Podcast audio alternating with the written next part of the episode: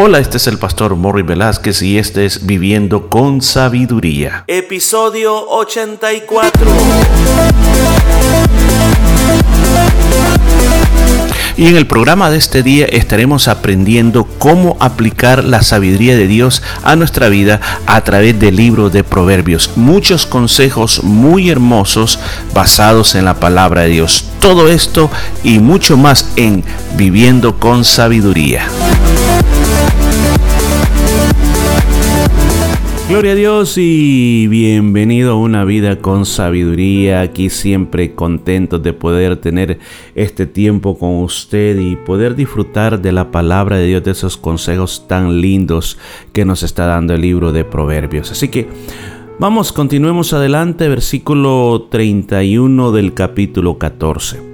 El que oprime al pobre afrenta a su hacedor, mas el que tiene misericordia del pobre lo honra. En las leyes de Dios estaba bien establecido de poder tener misericordia del pobre. Según la ley, cuando alguien tenía un campo y por ejemplo sembraba trigo, la ley exigía de que se cortara el trigo y se hicieran los manojos, pero que no se recogiera lo que caía al suelo. Se hicieran los manojos, se ponía la carreta y deje todo tirado ahí en el suelo. Los que se cayeron, las espigas que se cayeron, no las recoja, déjelas en el suelo. ¿Por qué razón?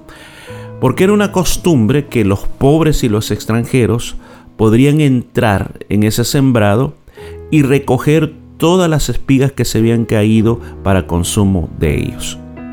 Además de eso también la ley requería de que en los sembrados todo lo que estaba a la orilla del camino, todo lo que era a la orilla del camino, eso no se recogía, eso se dejaba allí.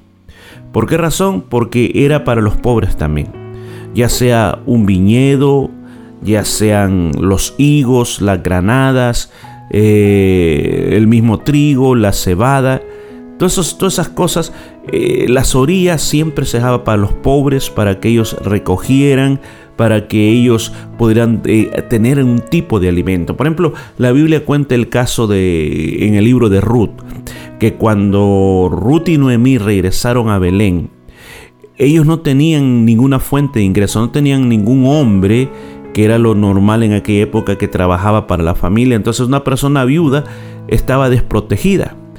Entonces dice que mm, además eh, Noemí ya era muy mayor, pero Ruth su nuera se fue al campo de Booz y ahí ella comenzó a recoger trigo, del trigo que se iba cayendo.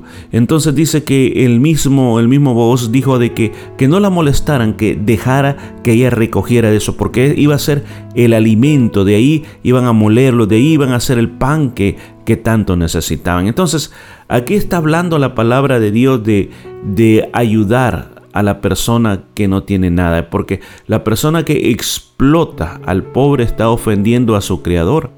Pero aquellas personas que se interesan con las personas pobres, se interesan por esas personas que tienen necesidad, entonces, escuche bien, esa persona Dios lo va a honrar.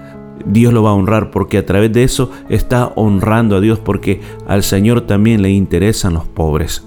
Ahora, parémonos un momentito aquí.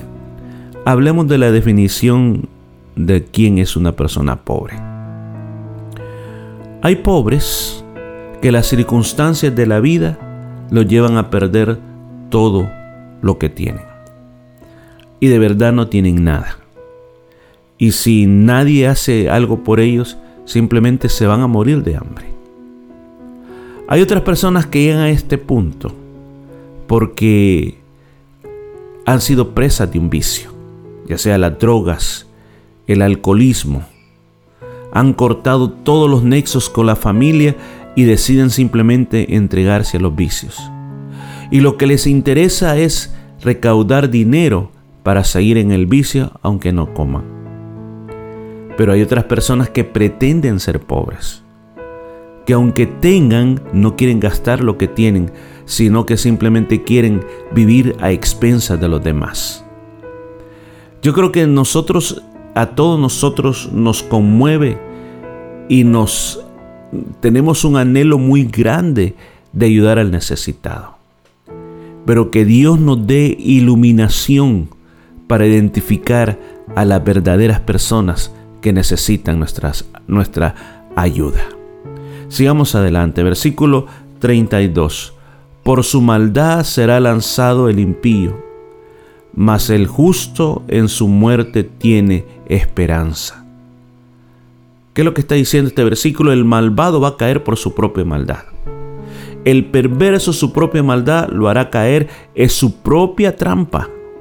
O sea, el malintencionado, el que vive para oprimir, el que vive para destruir, su fin simplemente es deshacer a los buenos, pues tiene su día en que va a pagar por lo que ha hecho.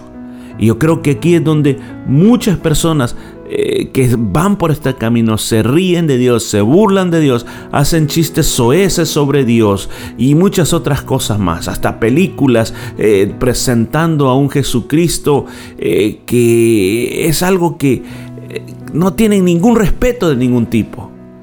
Pues les va a llegar su día, no se van a escapar, van a tener el momento que van a ser confrontados por el Dios verdadero. Pero cuando el justo muere, escúcheme bien, tiene esperanza. ¿Por qué va a tener esperanza? Porque nosotros sabemos claramente de que no todo termina con la muerte, sino que el Señor nos levantará, nos resucitará.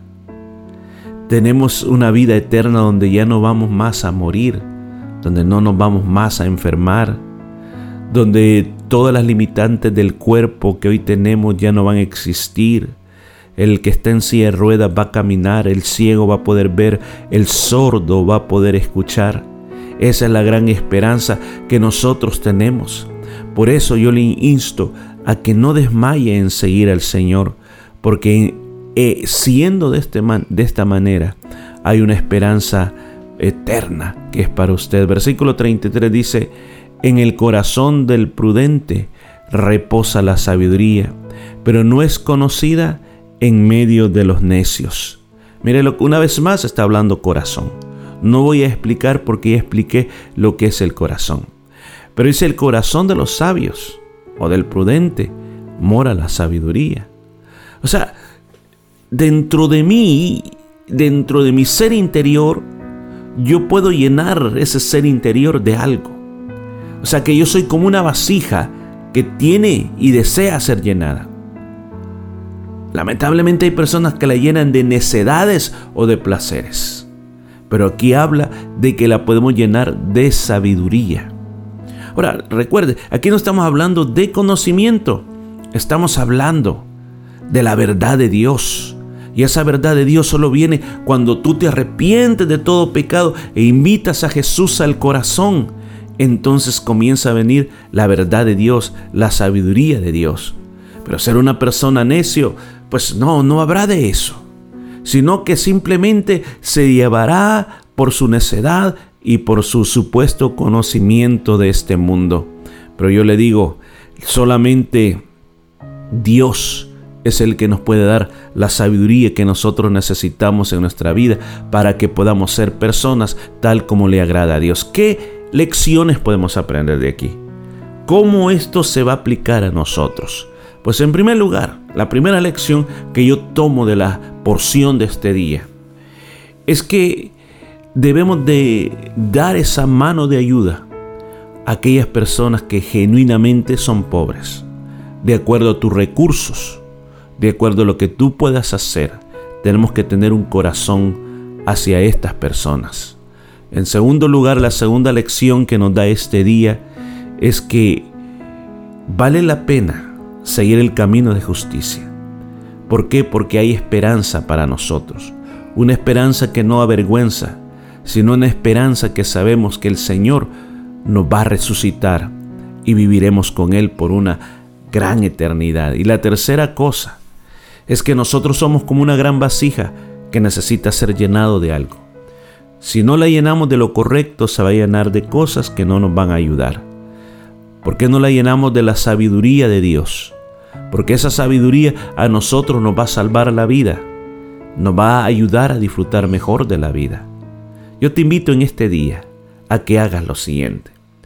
En primer lugar, identifica necesidades y si se te presentan esas necesidades para ayudar a alguien, ayúdalo sin pensarlo mucho. Luego, siempre reposa en el Señor de que tenemos mucho por qué agradecerle a Dios. Y yo te invito a que agradezcas a Dios por la esperanza de la vida eterna que Él te ha dado. Y sabe qué más, en tercer lugar, sigue leyendo la palabra de Dios. Sigue adquiriendo el conocimiento de Dios, porque ahí tú vas a tener una victoria tremenda en tu vida. No simplemente te creas sabio en tu propia opinión, sino que ocupa los recursos que Dios ha dado en tu vida. Así que nos escuchamos el día de mañana. Y esto fue todo por este día. Nos escuchamos el día de mañana.